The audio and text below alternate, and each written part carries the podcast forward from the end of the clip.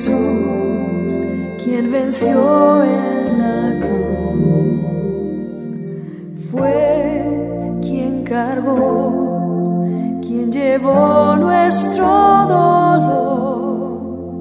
Jesús resucitó.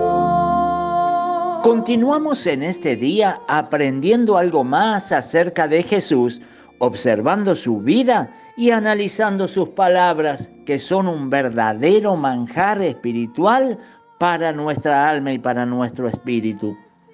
Y seguimos en el día de hoy estudiando por qué Jesús dijo que aprendiéramos de él.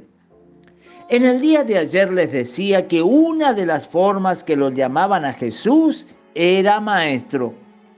En los cuatro evangelios, Mateo, Marcos, Lucas y Juan, que es donde se nos cuenta la vida de Jesús, por lo menos en 60 oportunidades vamos a encontrarnos con la palabra maestro.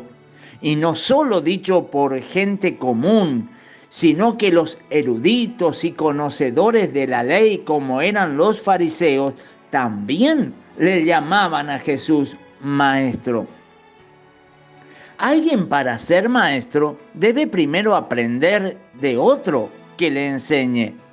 Jesús había aprendido, aparte de sus maestros terrenales, de un gran maestro que era su Padre que está en los cielos. Por eso la sabiduría que Jesús tenía no era humana ni terrenal, sino que era celestial. Jesús enseñaba acerca de los misterios del reino de los cielos y por supuesto que el reino de Dios y sus principios son muy diferentes a los que vivimos en este mundo. El gran problema de Jesús fue cómo bajar las enseñanzas del cielo a la tierra y la sabiduría celestial a la terrenal y lo espiritual e invisible al mundo físico y natural. Entonces Jesús les hablaba en alegorías y en parábolas. Y tal vez te preguntarás, ¿qué son las parábolas? Pues bien, las parábolas son ejemplos de la tierra para ilustrarnos las cosas del cielo y son ejemplos prácticos de la vida cotidiana, de cosas visibles, para ilustrarnos los principios espirituales que son invisibles.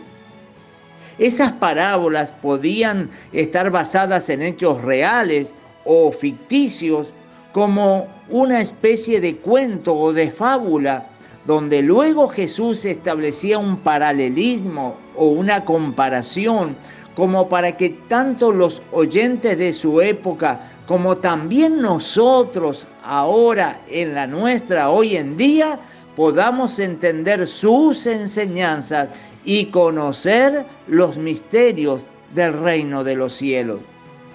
Solo un gran maestro como Jesús puede haber hecho posible que nosotros, personas mortales con una mente limitada, podamos entender lo espiritual y eterno. Es que Jesús es el maestro de los maestros. Pero sin lugar a dudas, si hay algo que nos enseñó el divino maestro llamado Jesús, es a respaldar con los hechos y con el testimonio de su propia vida lo que decían sus palabras.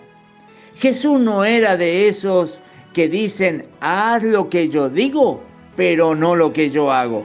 No, sino todo lo contrario.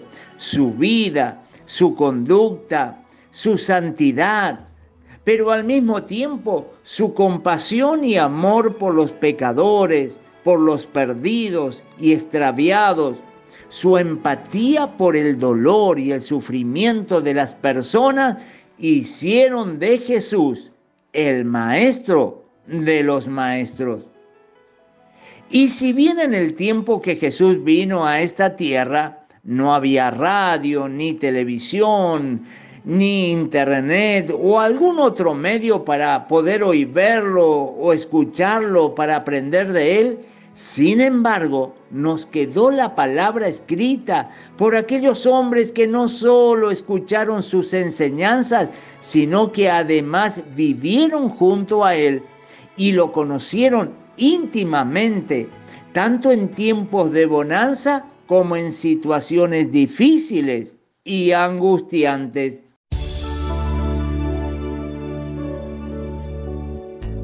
Por eso, si hoy quieres aprender de Jesús, yo te invito a leer la Biblia, especialmente el Nuevo Testamento, y pídele al Espíritu Santo que te ayude a aprender cada día más del Divino Maestro y de esa manera cada día ser un poco más parecido a Él.